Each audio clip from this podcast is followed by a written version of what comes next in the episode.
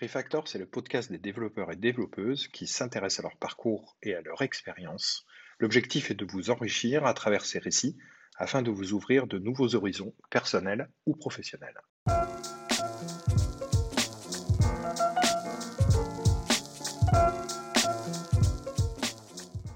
Euh, donc aujourd'hui, j'ai euh, la chance de recevoir Agnès Crepet, qui est donc tech lead pour la société Fairphone et qui euh, discute avec nous aujourd'hui euh, depuis Amsterdam, aux Pays-Bas. Alors, je suis très content de te recevoir, Agnès. Agnès, bonjour. Bonjour, Pierre. Merci de ton invitation. Alors, je suis content de te recevoir pour, ce, pour cet épisode de Refactor pour différentes raisons. déjà, je suis content et je suis un petit peu dans mes petits souliers, pour te dire la vérité. je suis un petit peu admiratif de ton parcours. Euh, un parcours de, quasi une vingtaine d'années euh, dans la tech. Euh, et c'est ben, assez, notable, assez notable pour être assez admiratif. Donc, on, va, on va passer un petit moment avec toi. comment tu es tombé dedans? Comment tu es tombé dans la tech? Non, je suis juste en train de penser quand tu as dit 20 ans, j'ai dit ah ouais, 20 ans, dis donc, tu m'as foutu Ah oui, déjà. Ouais, non, écoute, comment je suis tombée dans la tech en fait, quand j'étais ado, ado sur le tard, hein, pas 14-15 ans, mais plutôt, on va dire 17-18, euh, un truc comme ça, j'ai rencontré des potes qui étaient à fond sur tout ce qui est open source, Linux, etc. Parce qu'à cette époque-là, tu vois, euh, euh, quand j'avais un petit peu moins de 20 ans, Linux commençait à quand même être assez connu, enfin assez connu, hein.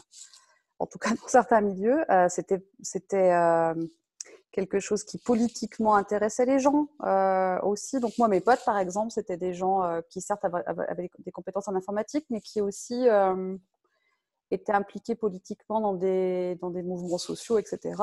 Et qui pour eux et qui pour elles, l'open source avait un intérêt. Quoi. par exemple, je me souviens que les activités qu'on faisait, c'était d'installer Linux sur des postes dans des centres sociaux pour permettre à des à des gens qui bossent dans des centres sociaux, avoir des, choses euh, euh, robustes, euh, pas chères, qui tournent bien sur des machines vieillissantes, etc. Donc moi, en fait, tu vois, je suis pas tombée quand j'avais 10 ans dans l'informatique, pas du tout. ma famille, elle est un peu loin de mmh. ça. Euh, voilà, j'ai pas eu de père ou de mère geek et tout ça qui m'ont mis dedans. Mais c'est plus des potes et j'ai eu, plus un intérêt sur l'aspect, tu vois, politique de l'open source. C'est plus ça qui m'a fait découvrir ce monde-là. Une sorte de militantisme. après, plus tard, je, suis aussi rentrée dans un média alternatif. 99, euh, tout ça, il y avait des, mouvements à Seattle contre l'OMC qui ont fait que plusieurs personnes à ce moment-là à Seattle ont voulu monter des médias participatifs, des médias alternatifs pour montrer en fait, euh, pour divulguer d'autres informations que celles qu'on trouve dans les masses médias. Et pour faire ça, ils, ont fait ça sur le web et sur des plateformes, et il fallait savoir coder. Quoi.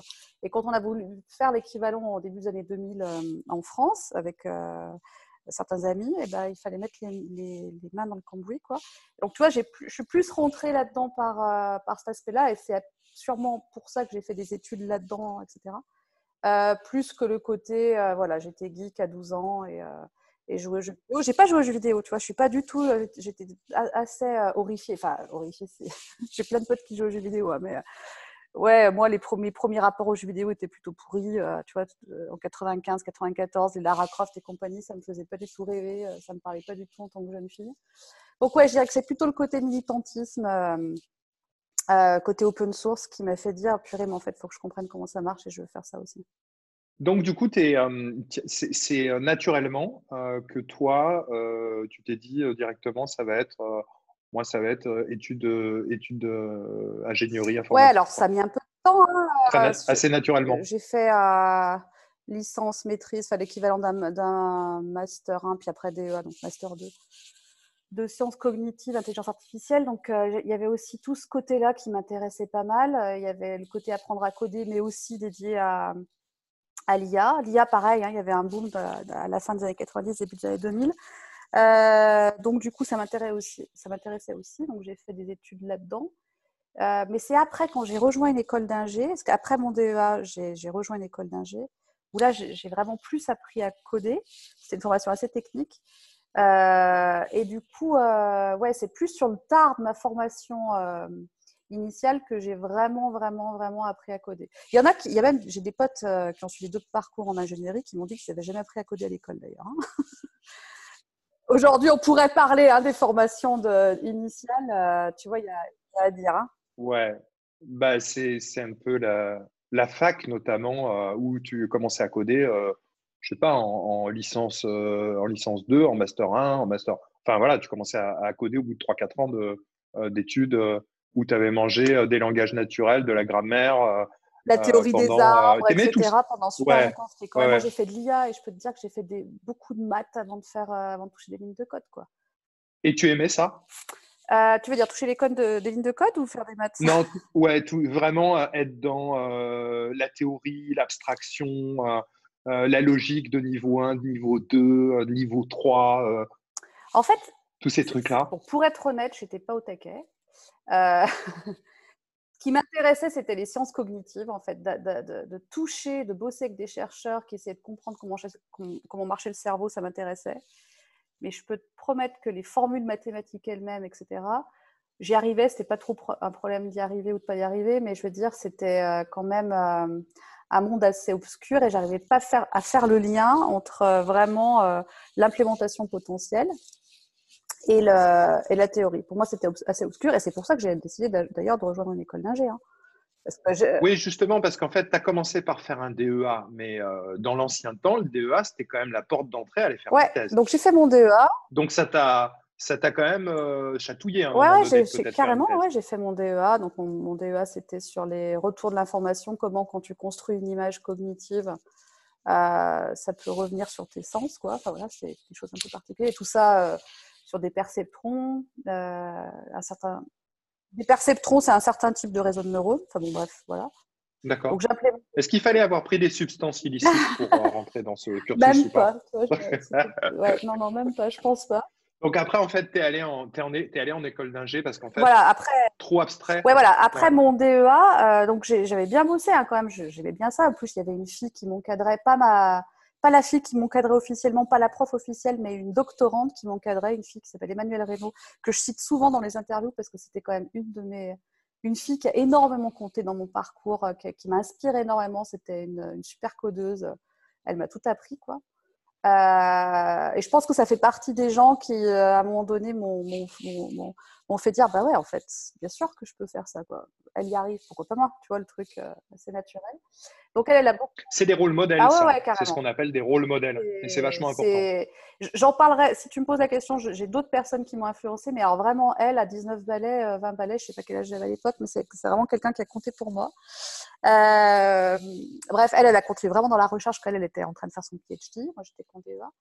Et à la fin de tout ça, j'ai bien bossé. J'avais eu ma bourse. Donc, tu sais, à l'époque, dans les DEA de ce type-là, euh, tu avais 30, je sais pas, 20 ou 30 élèves, et puis tu en avais un ou deux qui avaient des bourses. J'ai bien bossé. Euh, peut-être aussi le fait que ma directrice de, de, DEA était dans le membre du jury a aidé. Hein. Ce pas que moi. Mais j'ai eu une bourse de thèse. J'étais contente, mais je l'ai refusée. Euh, contre toute attente. Euh, donc, je me souviens m'être répété avec ma directrice de DEA qui me dit Qu'est-ce que tu fais t'es dingue. Mais en fait, ça ne me parlait pas. En fait, c'est pas les maths qui me parlaient pas, mais c'était le, lien entre, entre ces formules maths et l'implémentation que je pouvais en voir en sciences cognitives. Quoi. Après, tu vois, aujourd'hui, à 40 balais, je pense à 42 ans. J'ai 42 ans. Et tu vois, aujourd'hui, à 42 ans, je me dis, putain, c'est con, j'aurais bien fait une thèse. Et peut-être que j'en ferai une un jour, tu vois. Euh, je pense que c'est un exercice intellectuel super intéressant. C'est fatigant, c'est dur, euh, mais euh, c'est aujourd'hui que j'ai envie de faire une thèse. Et je dis pas que j'en ferai pas une un jour. Bizarre, hein, mais. bah, bizarre, j'ai l'impression que j'ai l'impression que tu es l'archétype de la personne qui a besoin d'apprendre tout le temps tout le temps, tout le temps, tout le temps. Oui, oui, oui. ça, c'est sûr que c'est un truc qui me. Oui, oui, on parlera de, la manière dont, j'ai changé de sujet technique au fur et à mesure de ma carrière, mais c'est sûr que c'est un truc qui m'intéresse. Mais je trouve que ouais, l'exercice vraiment de plonger trois ans dans un sujet, le décortiquer, etc., et vraiment de faire de la RD, quoi. Je trouve ça quand même assez classe d'avoir cette occasion de faire ça dans sa vie. Et à l'école des mines, enfin, dans l'école d'ingé, là, quand j'ai fait ma formation, j'ai rencontré là, pour le coup, un ou deux profs, ce que j'avais pas connu à la fac, ou très peu, euh, c'est un hasard, hein, j'en sais rien pourquoi. Je dis pas que c'est dans les écoles d'ingé que tu rencontres des bons profs, pas du tout. Euh, mais il se trouve que j'ai rencontré euh, un ou deux profs, un mec qui s'appelle Olivier Boissier, un prof qui aujourd'hui est encore en activité. Hein, il n'est pas très vieux, ce gars-là, il doit avoir 50, 55 ans, je sais rien. Et il tient un labo de recherche sur l'IA, sur les systèmes multi-agents. Et ce mec-là, il a aussi vachement compté pour moi dans le début de ma carrière et tout ça. On a, et aujourd'hui, tu vois, moi, c'est un mec avec qui j'aimerais bosser. C'est un mec, euh, vu ses sujets de recherche, vu la manière dont il est inspirant et tout ça, ouais, il, me donnerait envie de, faire de la recherche quoi. Euh, dans son labo et, sur, des sujets sur lesquels euh, je trouve qu'il a, qu'il a du, a à bosser. Donc voilà, je ne dis pas que je ne ferai pas de thèse un jour, mais en tout cas, à 20 ans ou 21 ans à l'époque, j'avais pas forcément envie de faire une thèse parce que j'avais vraiment envie d'aller bosser, mmh. faire des projets tech dans l'industrie, etc. Et donc, pour revenir à mon début de carrière, tu me posais la question, qu'est-ce qui t'a poussé à faire euh, la tech? Donc, j'ai t'expliquer un peu le parcours militant. Et après, quand je me suis retrouvée avec mon diplôme en poche, euh, ouais, d'accord, j'avais tout ce qu'il faut pour pouvoir faire un projet, euh, enfin, bosser dans la tech. Mais j'étais un peu à court d'idées, en fait, pour tout te dire. Et je me suis absolument pas posé de questions j'ai pris un peu le premier job qui arrivait parce que j'avais pas de recul, je pense, du coup, sur, les, sur le choix de domaine d'activité. Est-ce que je voulais faire du service? Est-ce que je voulais euh, bosser pour une boîte, un éditeur ou je ne sais quoi? Ce qui est souvent le cas hein, quand même. Hein. Tu sors, euh, tu sors tes études, tu as, ton diplôme, euh, ok, tu es entre guillemets informaticien, informaticienne. Bon, bah, il faut bien faire quelque chose. Tu rentres un peu, et souvent d'ailleurs, en fait, c'est les SS2I, en fait, très souvent. Ouais, alors moi, je n'ai pas commencé par les SS2I, j'y suis allée 2-3 ans plus tard, mais j'ai commencé par un éditeur, un petit éditeur, donc c'était plutôt cool. Alors ce qui n'était pas cool, c'était le domaine, c'était bancaire, donc fonctionnel, euh, zéro intérêt. Voire limite éthiquement, j'étais un peu mal à l'aise. Mais euh, par contre, euh, ouais, au niveau de, de la technique, j'ai bossé sur les premières versions d'Hibernate, de Struts, bon, personne ne se souvient de Struts, mais des trucs comme ça, des modèles MVC. Et il me laissait vachement faire plein de trucs parce que, alors ça c'était un peu la, connerie à la française, hein, parce que moi je sortais d'une école d'ingé, je sais pas quoi, j'avais un bac plus 5, enfin je sais pas quelle connerie. Du coup, il me bah, il m'avait donné plein de choses de R&D à faire, des sujets tech un peu difficiles, parce qu'il pensait que j'avais des diplômes pour ça, ce qui était absolument faux. Je pense mmh. que je savais bien moins coder à l'époque que les gens qui étaient là depuis 20 ans dans la boîte et qui avaient peut-être qu'un bac plus 2 ou je sais pas quoi on, en, reparlera aussi de tous ces, stéréotypes de, de pensée. Juste parce que tu avais euh, l'estampille, euh, diplôme. Ouais, mais ce qui est débile, j'étais nulle quoi. Enfin, je veux dire, j'ai tout appris. Moi, je me souviens avoir bossé avec un mec qui avait un BTS, qui avait peut-être 40 ans à l'époque, qui avait qu'un BTS, euh, selon. Voilà, et c'était un tueur. Et, encore une fois, il fait partie des gens qui m'ont qui, qui appris plein de choses. Un mec qui s'appelle Franck Ducotet, qui veut toujours bosser dans cette boîte d'ailleurs. Euh, et donc, ouais, c'était pas si mal du point de vue technique parce que du coup, j'ai vachement appris. J'ai fait énormément de code à cette époque, euh, beaucoup sur les frameworks euh, Java parce que j'ai tout de suite commencé à coder en Java, ce qui était cool. J'ai fait un peu de C, mais quand même, c'était plus du Java. Toi, tu es resté très, très, fidèle à Java hein, pendant toute ta carrière quand même. Ouais, quand même, ouais. J'ai bah, démarré, c'était le début de Java, et puis ouais, j'en fais, fais presque plus aujourd'hui, mais ça m'a quand même suivi pendant longtemps. Je trouve que c'est quand même une plateforme, un écosystème intéressant qui est assez riche, quoi. Y a toujours à apprendre. Je, connais euh, même encore aujourd'hui euh, finalement pas tant de choses. enfin, je pense qu'on aura encore plein, plein de choses à connaître. Et donc voilà. Et donc j'ai commencé à bosser après, voilà, parcours classique. Euh, éditeur et puis j'ai changé dans ma carrière quoi tu vois mais j'ai commencé à, chez un éditeur et puis, euh, donc, je, regarde ton parcours. Ensuite, tu as eu une expérience dans une, euh, dans une société de service. Tu t'es rapproché de Lyon, la ville de Lyon. Euh... Ouais, parce que ouais, j'avais envie de bosser dans le service. Je pense que quelques années, euh, j'ai fait un peu moins de trois ans chez l'éditeur. Et en fait, j'avais plein de potes de promo qui avaient quand même fait pas mal de SS2I et qui m'ont dit non, mais tu devrais essayer, c'est cool, tu fais plein de techno différentes et tout ça. Ils étaient payés par les SS2I pour dire ça ou pas? Parce que, enfin, Même pas, non. maintenant si tu veux. un peu, je pense que tu es un peu largué hein, quand, quand, tu commences ton truc. Enfin, moi, je, voilà, mais en fait, j'avais toujours mon parcours très militant, donc je faisais toujours du coding. Euh, dans, des install parties, des, choses comme ça. Ouais, voilà, des Linux parties, ça j'en ai fait à gogo et tout. Mais alors, euh, je ne sais pas pourquoi, j'ai fait une espèce de schizophrénie où euh, c'est pas grave, je bossais pour un éditeur bancaire là, le jour et puis le soir, je voyais mes potes geeks et c'était cool. Et je pense qu'aujourd'hui, je serais, plus, je serais incapable de bosser pour une banque aujourd'hui. Tu me demandes de bosser pour une assurance ou pour une banque, bien sûr que non, je peux plus le faire. Tu vois. Euh, mais à l'époque, je pense que ce n'était pas pareil. Voilà, j'ai aussi grandi, évolué et tout ça. Et du coup, le côté SS2I, pareil, je suis pas sûre. Euh, enfin, je suis, je suis pas sûre. Je suis sûre que j'irai pas bosser en gros SS2I le reste de ma vie, quoi. Mais à l'époque, bah, je trouvais ça cool parce que mes potes de promo, ils me disaient non, mais c'est cool, tu apprends plein de trucs et tout. J'avais un pote qui était rentré dans une SS2I qui à l'époque était, je pense, cool, qui s'appelait SQLI, tout ça. Je dis, bah écoute, j'essaye. Ouais. Voilà. Et c'était pas inintéressant non plus comme expérience. Hein. Je dis pas, bah, après, je peux cracher dans la soupe le temps que tu veux sur les SS2I, mais quand même, euh, je suis bien tombée. Je suis tombée sur un manager qui était super cool, Christophe, qui m'a laissé faire un peu euh, euh, des choses techniques intéressantes. On a monté un groupe de veille entre, entre nous dans SQLI. J'ai rencontré des collègues de, que je connais encore beaucoup, quoi, qui sont devenus des amis, qui m'ont énormément inspiré. Que des garçons, par contre, pour le coup. J'ai pas rencontré une seule fille tech à SQLI. C'est sérieux?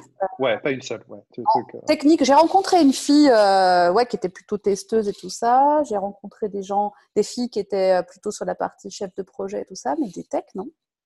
Non, j'essaie de réfléchir là. Tu vois, j'ai posé la question, mais non, non, j'étais dans les groupes. je te, je te le confirme, hein, parce que j'ai appelé SQLI pour avoir des chiffres et je leur ai demandé de 2004 à 2008. Ils m'ont dit oui, oui, on confirme, il n'y a que Agnès Crepet et la, la seule femme. Non, je plaisante, bien sûr, j'ai pas fait ça.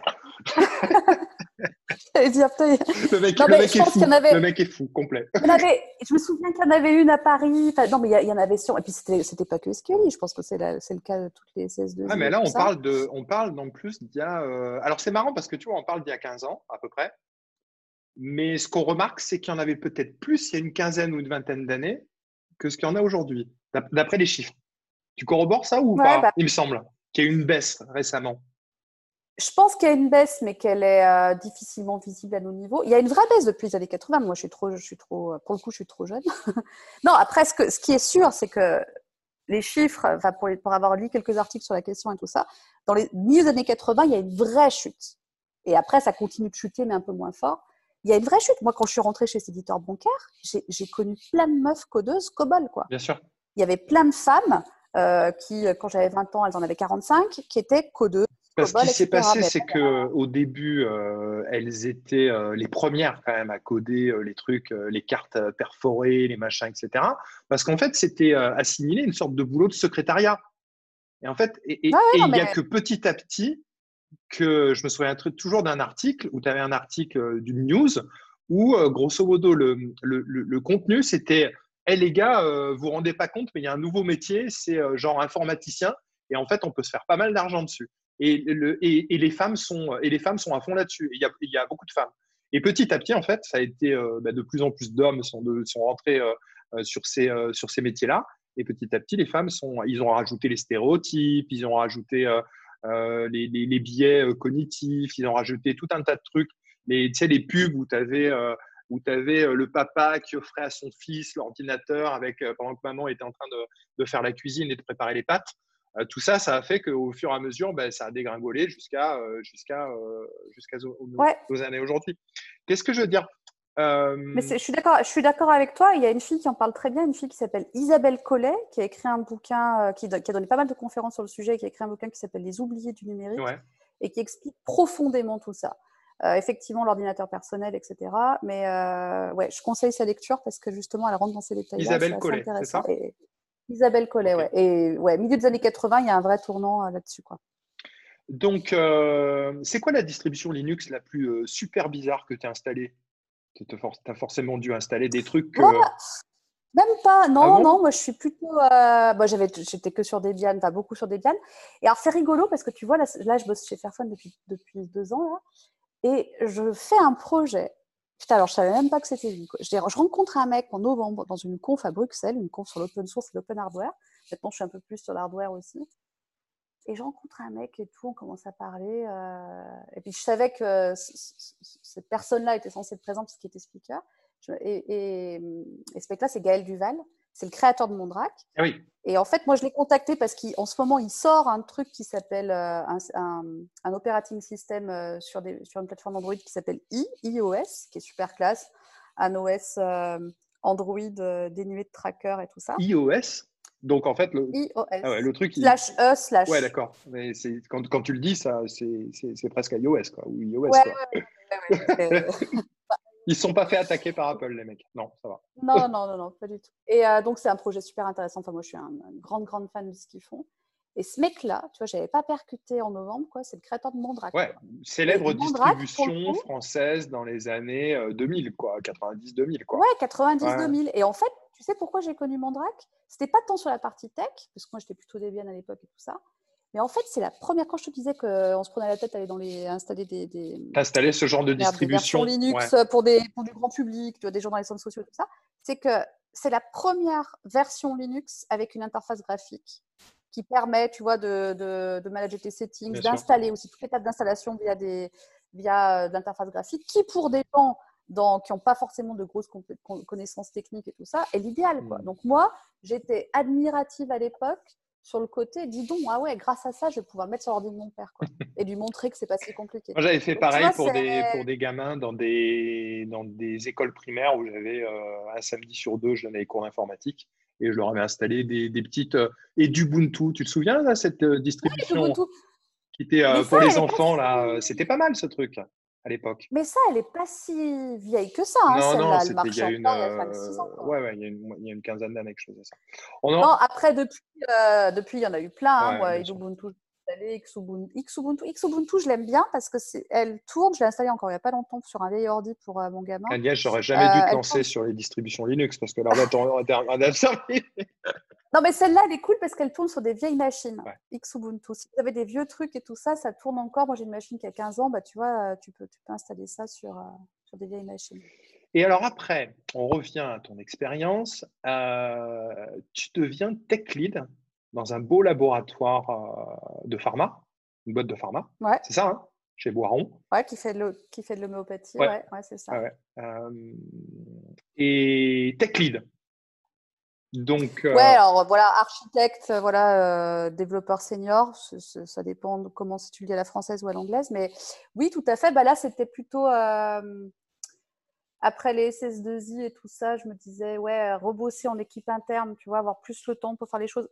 Le travers des SS2I, c'est que vraiment, euh, ça peut être frustrant de faire trois mois un client, deux mois un autre, etc. J'avais envie Tu vois jamais un, projet de bout en bout finalement, en fait. Et, euh, ça peut être, voilà, euh, ou ça peut être relativement rare. Ça peut arriver, hein, mais c'est vrai que c'est relativement rare. Et donc là, j'ai eu une proposition par Boiron pour être architecte chez eux, donc vraiment sur la partie technique, l'équipe technique.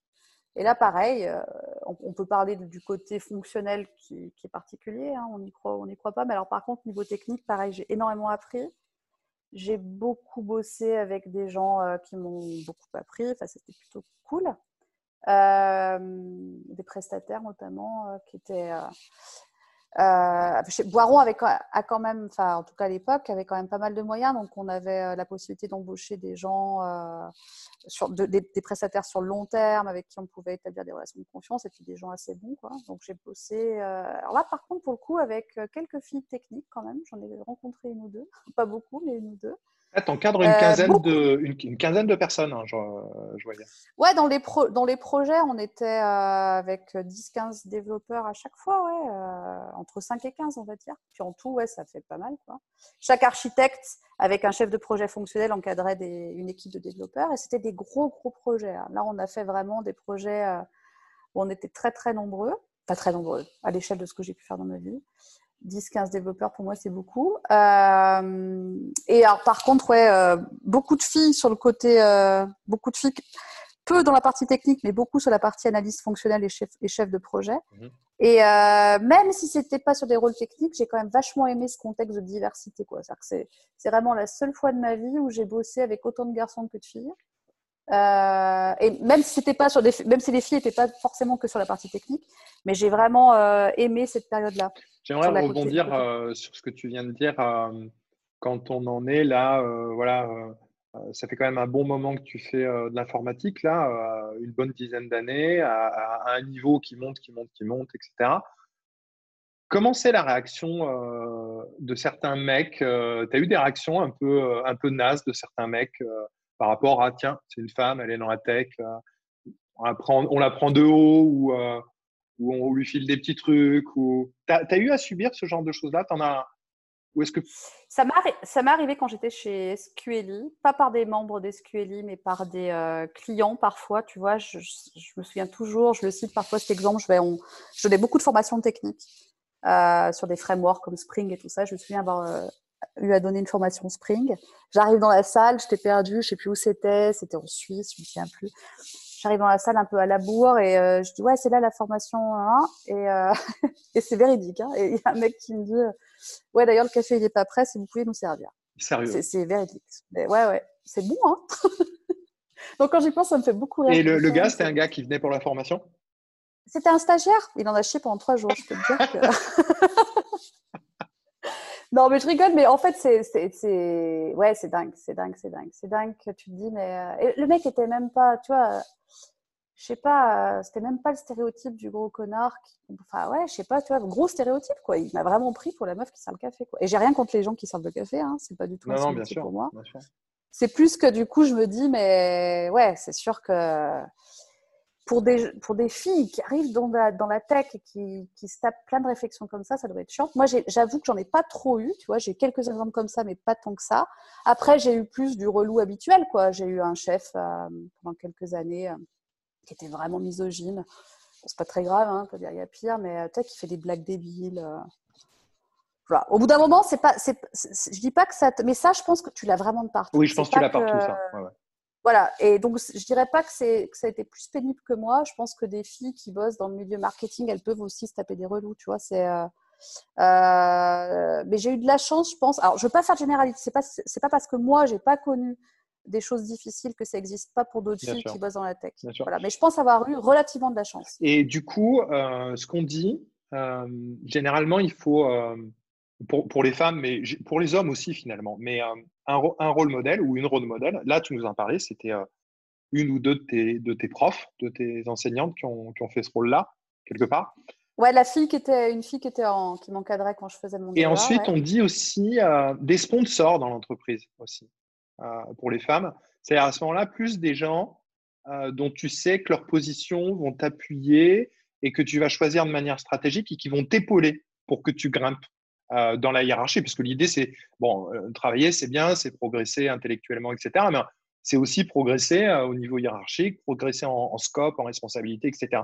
Est-ce que tu as eu aussi ce genre de personnes, de, de sponsors dans les entreprises? Est-ce que, ça c'est la première question, et est-ce que tu as cherché à avoir ce genre de personnes Ouais. Alors, qu'est-ce que je pourrais te dire?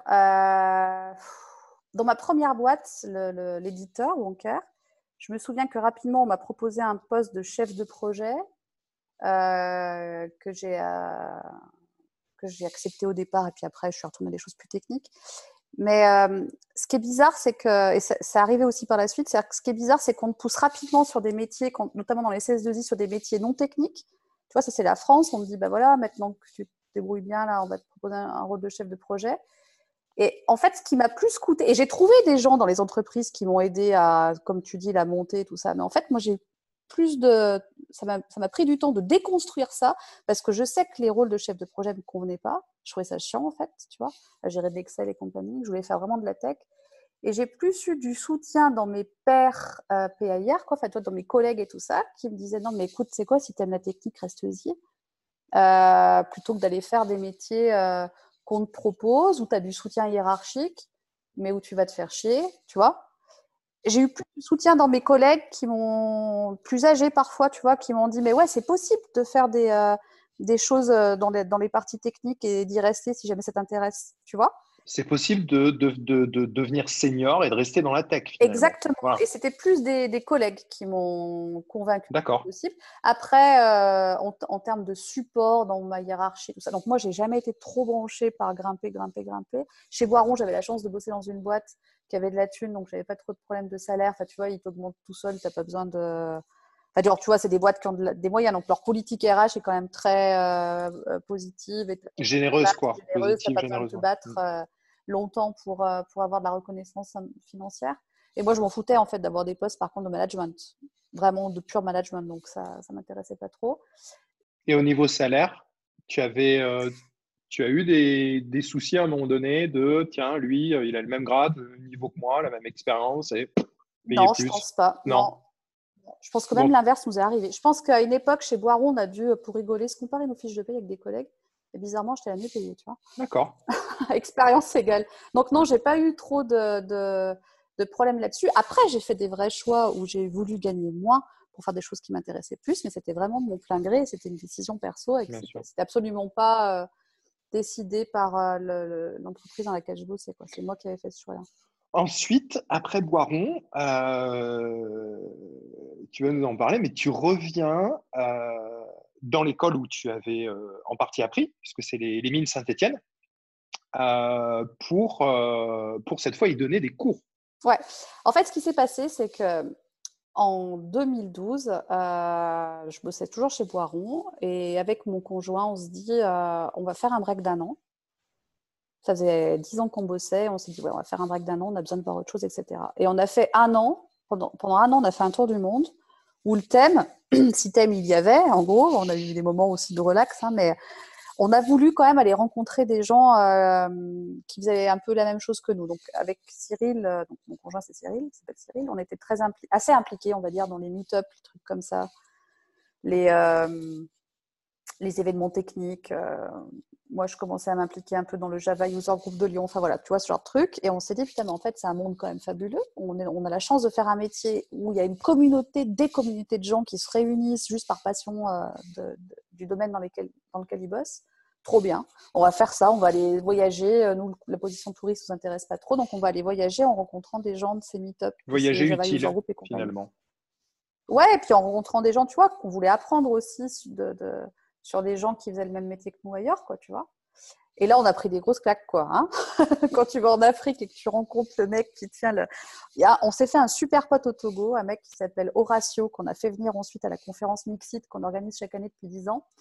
Et Horatio, c'est un mec qui bossait euh, au Bénin, qui a eu bossé aussi euh, au Togo, et qui, qui lidait le, Togo euh, Java User Group, et qui nous a fait venir en tant que speaker, puisqu'on bossait au Togo à un moment dans ce tour du monde là. Et ce mec-là, je veux dire, tu parlais de rôle modèle, ouais, là, il y en a un autre là. Hein. alors lui, une énergie hallucinante quand il a organisé cette conférence du Jug là, du Lomé Jug. Lomé, c'est la capitale du Togo. C'était un samedi matin. 10 euh, heures du mat, on se retrouve avec quand même relativement beaucoup de gens, 50, 60 personnes. Je veux dire, tu aurais fait ça dans la banlieue de Lyon un samedi matin à 10 heures, on était trois. Hein. Euh, donc là, tu vois la motivation des gens, ils étaient à fond euh, au ratio pour pouvoir communiquer, parce que c'est pas forcément tout le temps simple de communiquer et de faire en sorte que les gens aient vraiment l'info et tout ça. Il appelait les gens, enfin voilà, un mec d'une motivation hallucinante. Il me racontait comment ça se passait aussi des conférences techniques en Afrique, comment les gens parfois mettent trois jours pour arriver à un lieu de conférence à cause du fait que bah, voilà, tu as des moyens de transport qui ne sont pas forcément disponibles comme dans d'autres endroits du monde. Enfin voilà, des C'est là où tu dis tu prends une claque, ouais, c'est ça, tu prends une claque. Ah ouais, ouais. Puis euh, en Indonésie aussi, après on a fait l'Asie quelques mois, on a rencontré des filles, moi j'ai rencontré deux meufs de 20 ans 22 ans, qui finissaient leurs études, qui montaient une boîte en parallèle et qui, en plus de ça, euh, deux mois par an, elles prenaient leur scooter et elles allaient, faire le, elles allaient faire le tour de l'île de Java pour donner des cours de code aux gamins. Ah, elles m'ont scotché les meufs. Et les meufs, pareil, on les a fait venir en France, Mélie et, euh, Mila et Nettie, euh, des filles incroyables qui sont devenues, devenues des amies. Quoi. Enfin, donc, ouais, après ce tour du monde, on a vraiment pris du recul sur notre métier.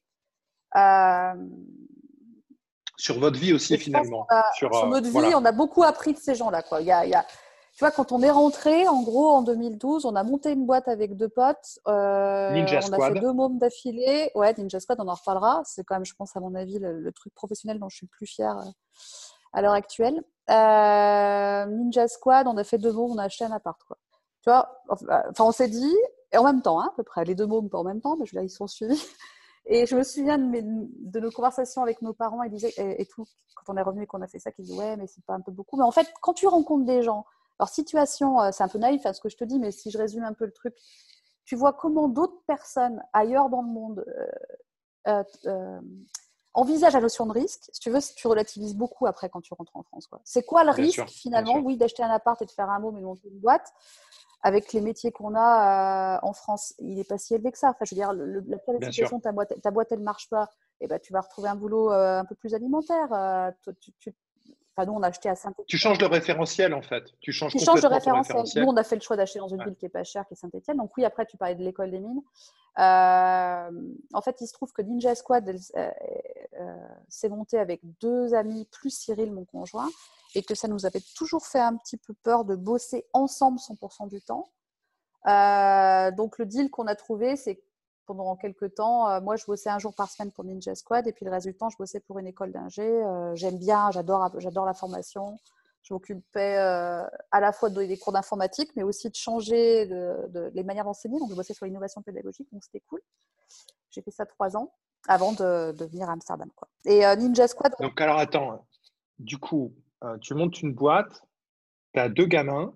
Ouais. Euh, tu, tu, donnes des cours en parallèle. Il euh, y en a qui ont des problèmes pour euh, jongler avec leur vie pro, leur vie perso, etc. En fait, comment tu comment comment organises tout ça? Comment tu enfin... Bon après Ninja Squad, c'est vraiment les trois autres qui l'ont. Voilà, moi je ne bossais pas à temps plein. Hein, ceux qui allaient faire des missions et voilà ramener les choses, c'était quand même les trois autres personnes. Moi j'ai je suis ultra fière. Je te dis tout à l'heure, je t'ai dit, c'est une des expériences, un des trucs que j'ai fait dans ma vie pro dont je suis plus fière. Ça, c'est vrai. Euh, mais quand même, l'investissement et le fait que ça marche, je le dois quand même aux trois autres, hein, pas à moi, parce que regarde de, tout ce qu'on a fait dans Ninja Squad, c'est quand même les trois autres qui en ont fait le plus. Euh, pourquoi j'en suis si fière? Bah Parce que déjà, j'ai fait ça avec trois personnes que je respecte à mort et qui euh, sont sûrement ceux qui m'ont inspiré le plus aussi encore dans mon métier aujourd'hui.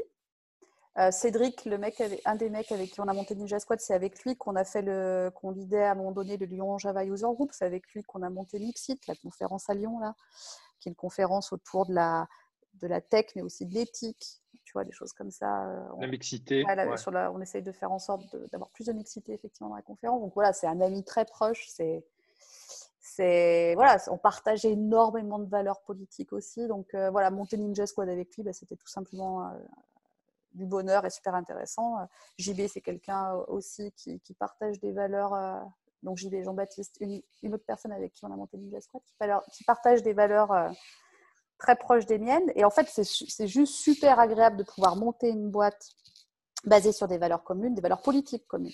Quand, quand il s'agit de mmh. savoir si on veut être dirigeant salarié ou dirigeant non salarié, bah oui, on s'accorde tous à dire, par exemple, que non, on veut, on veut tous cotiser au système général de retraite. Enfin, tu vois, des choses comme ça, des questions qui deviennent euh, importantes quand tu, quand tu réfléchis à la manière dont tu veux, à la structure que tu veux pour ta boîte. Et ben monter ça avec des gens qui partagent tes, mêmes valeurs, c'est plutôt intéressant. Puis après, tu itères sur plein de choses, etc. Donc, oui, j'en suis super fière, mais euh, oui, en toute honnêteté, euh, mon implication était quand même plus modérée par rapport à eux. Et après, oui, j'avais mon boulot aux mines, j'avais le Mixit, les Duchesses et tout ça, mes assos dont je fais partie, mais après, c'est des choix aussi, des choix de vie, quoi, tu vois. Euh, d'accorder du temps aux choses qui comptent pour toi, quoi. Puis mes, gamins, euh, euh, voilà, mes gamins, je pense que le, papa est aussi impliqué que la maman, donc ça aide aussi. non, parce que si tu veux, il y a, beaucoup de. Enfin, c'est une, vraie réalité que pour beaucoup de femmes, quand, elles, quand elles ont des enfants, la carrière prend une bifurcation ou en tout cas, euh, ça peut s'arrêter, s'arrête un moment, ou voire euh, s'arrête euh, même indéfiniment pour beaucoup. Donc c'est ma question. Moi, je vois pas, si tu veux, je vois pas d'arrêt en fait. Tu vois, je vois même une, je vois même une augmentation du niveau d'activité. Tu vois, avec Mixit, avec Flupa, avec les mines, avec Ninja Squad. Tu vois, je crois que mm. tu exploses presque en termes d'activité, tu vois. Mais après, voilà, moi je pense que la clé, euh, c'est, euh, oui, c'est si tu fais, si tu fais le choix des enfants, déjà d'une, euh, pour ceux qui font le choix de faire des enfants, puisque c'est pas forcément une obligation, mais pour ceux qui le font ou celles qui le font, bah oui, si tu partages à part égale le travail que ça, que ça demande, bah, c'est déjà plus facile, quoi je pense que tu as raison. Je pense que ça, ça explique euh, ce pourquoi il y a plein de femmes qui arrêtent, mais pas que dans la tech, hein, qui arrêtent un petit peu ou qui changent leur manière de voir leur vie euh, pro et tout ça.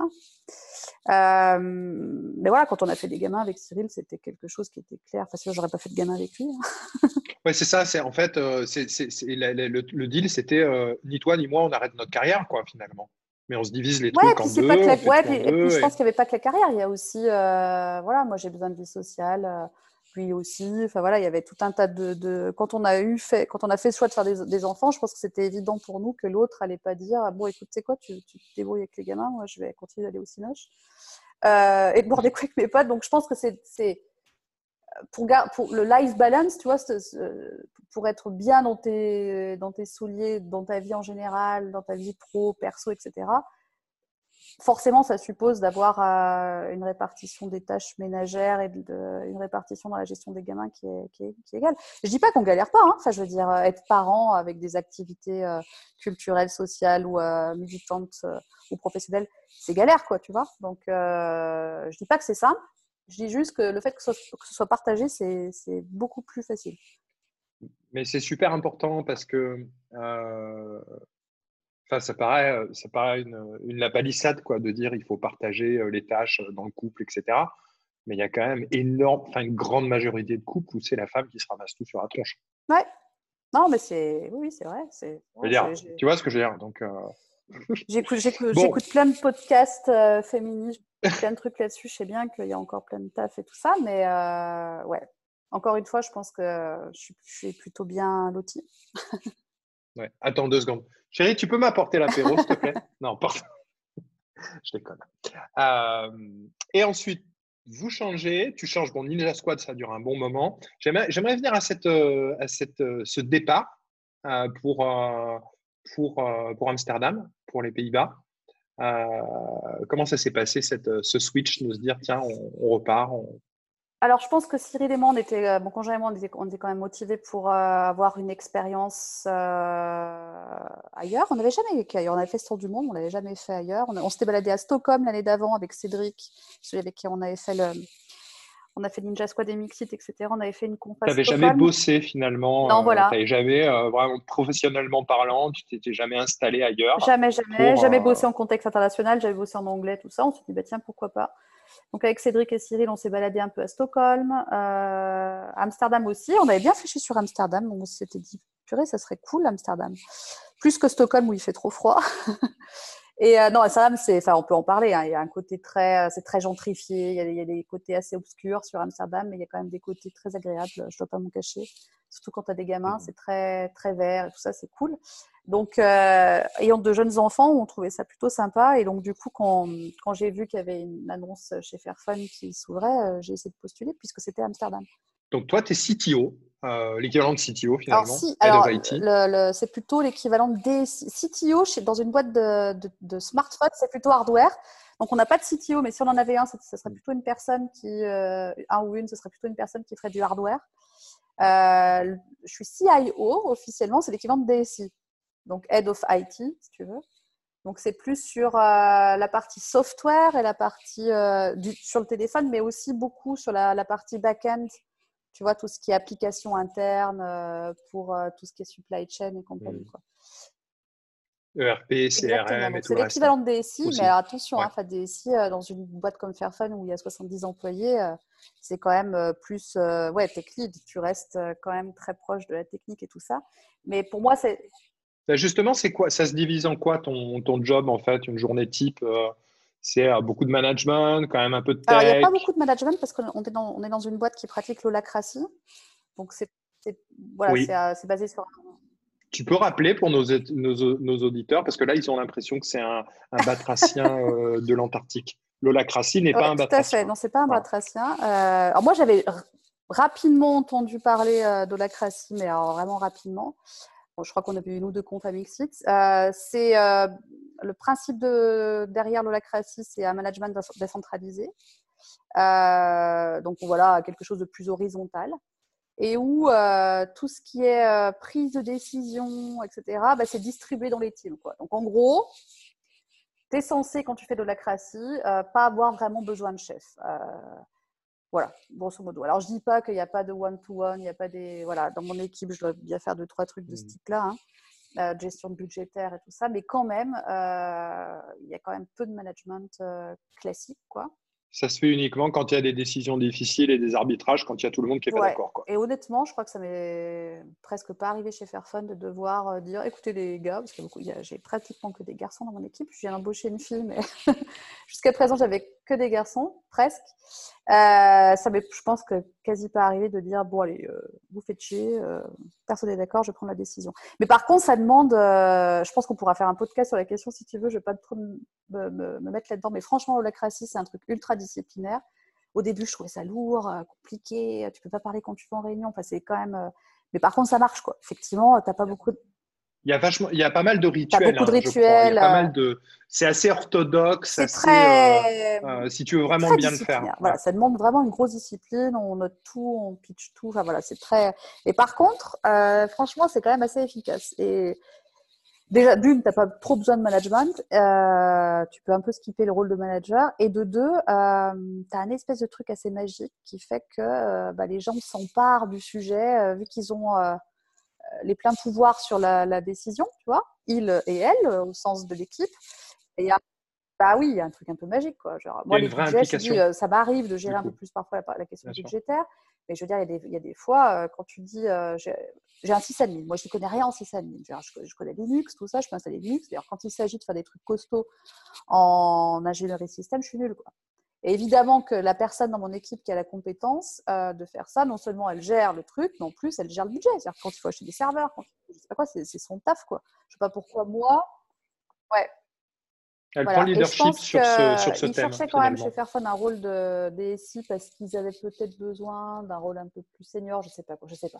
Tout ça, on pourra en discuter. Donc oui, je suis peut-être, je suis la plus vieille, mais à part ça, euh, la, je trouve que le management est assez décentralisé et du coup, je, je, garde quand même assez de la technique. Par contre, la technique que je fais, et ça, c'est quand ça a été quand même pas évident, évident. Et la technique que je fais aujourd'hui, elle est assez euh, loin de ma mon domaine de prédilection à la base, assez loin de la stack JVM. Je fais beaucoup d'Android. Voilà, je fais beaucoup d'Android, ce qui n'est pas forcément euh, à la base euh, ce que ma spécialité. Donc, j'ai dû beaucoup apprendre et beaucoup d'Android niveau couche basse. Donc, du coup, pareil, j'ai beaucoup appris à ce niveau-là, ce qui n'était pas forcément évident, évident, mais ce qui était intéressant. Est-ce que je peux faire juste une petite, est-ce que je peux faire juste une petite pause Oui, c'est pas facile. Euh, on approche l'heure et il y a un autre rendez-vous à 17h30. Ouais. Tu crois que c'est gérable de. Allez. Mais tu sais quoi? Je, vais te je te pose la dernière question. D'accord? Et, euh... et, en plus, il y a mes gamins qui vont arriver. Ouais, je suis désolée, hein, mais c'est vrai que j'avais pas pensé. Merci, au revoir. Ok? Il n'y a pas de souci. mais on aurait pu, hein, moi, ça, moi, je m'éclate. Hein. Je m'éclate. Euh, donc, du coup, Agnès, moi, je vais te poser euh, une dernière question, parce qu'on approche, euh, on approche de l'heure. Et, on va avoir euh, nos enfants qui vont arriver, débarquer. C'est vendredi soir, il faut la pizza, etc. Euh, tu as fait tellement de choses, tu as fait beaucoup de choses encore. Qu'est-ce, qui te manque encore? Qu'est-ce qui te. Euh, le soir où tu te dis, là, tu t'endors, tu te dis, tiens, je, ça, j'aimerais quand même bien y aller. J'aimerais je pense que ça dépend vachement de... Je ne peux pas te dire ce, qui va, ce que, ce que j'aimerais faire dans 10 ans, etc. Là, en ce moment, je me dis qu'il faudrait que j'apprenne l'électronique, tu vois. si tu me poses la question aujourd'hui, je me dis, ouais, purée, je bosse chez Fairphone, ah, je connais rien en électronique, il va falloir que je m'y mette. Donc là, j'essaie de voir euh, comment je peux prendre des cours en électronique. Donc, je pense que ça dépend de ce que tu fais. Euh, sur le côté professionnel et le côté technique, euh, ce que je trouve cool, c'est de toujours te donner des contextes où tu peux continuer d'apprendre. Ça, c'est quand même un truc magique. Et qu'on a un métier qui nous permet de faire ça, de ne voilà, de, de pas être cantonné à un langage, un système pendant 20 ans, mais de pouvoir facilement changer. On a quand même cette magie-là, quoi. Donc parfois, il faut un peu le provoquer, mais c'est pas si compliqué. Euh... C'est pas toujours facile. C'est pas toujours facile. voilà, c'est pas toujours facile. Ça demande, ça demande beaucoup d'énergie. Ça demande, beaucoup d'énergie. sûr, mais voilà, ce qui manque aujourd'hui, c'est des compétences en électronique. Après, plus globalement, euh, ouais, voilà. Euh, mon implication dans Mixit, par exemple, tu vois, pourquoi j'y suis toujours encore dans, dans cet assaut, dans ce collectif, c'est parce que je pense que euh, si je ne me regarde pas que moi et mon écosystème euh, du moment au niveau pro, je me disais, purée, dans notre tech, il faut vraiment arriver à travailler le côté éthique, faire en sorte que les gens se posent des questions sur pourquoi ils font ce métier-là, sur comment on pourrait mieux le faire, sur comment prendre en compte les, les, les projets impact sociétaux et environnementaux dans nos métiers. Enfin voilà, ça, ça c'est vraiment un truc sur lequel moi j'ai pas envie de lâcher et je suis toujours contente de faire partie de. On en a besoin plus que jamais. Ouais, tu as raison. On en a besoin. Voilà, et tout ce que je fais, enfin tout ce que je fais pas moi forcément, mais tout ce que Duchesse fait, tout ce que font toutes les associations qui essayent de de travailler sur la diversité euh, dans, dans la tech et dans l'IT, je trouve ça aussi super important. Donc ça aussi, tu vois, c'est des choses qui manquent. Isabelle Collet, là, je viens de finir son livre sur les oubliés du numérique. Purée, il y a du taf, quoi. Il y a vraiment du taf. Et comme tu le disais tout à l'heure, ça s'améliore pas forcément. Donc je pense que, ouais, ce qui manque, enfin j'en sais rien, ou ce qui nous manque aujourd'hui, euh, c'est euh, voilà, plus de, de, de, solutions qui marchent pour, pour avoir, avoir, plus de diversité et plus d'éthique dans nos métiers. Bien sûr. Voilà. Ça sera le mot de la fin. Écoute, Agnès, je te remercie. J'ai passé un super moment avec toi. Euh, honnêtement, j'aurais bien continué en prenant un verre de chardonnay. on le fera, on le fera. Il n'y a pas de souci. Après le confinement, quand les frontières seraient ouvertes, Exactement, on viendra à Amsterdam te, rejoindre. J'ai passé un super moment. Je te remercie pour ton engagement, euh, ta passion aussi, parce que tu es vraiment passionné euh, sur les plans politiques, militants et pour des causes éthiques et justes, en tout cas moi, en tout cas qui nous semblent justes aussi. Ah, merci beaucoup, j'ai passé un super moment. Merci Pierre, passe un bon week-end. Merci. Au revoir. Merci pour l'invitation.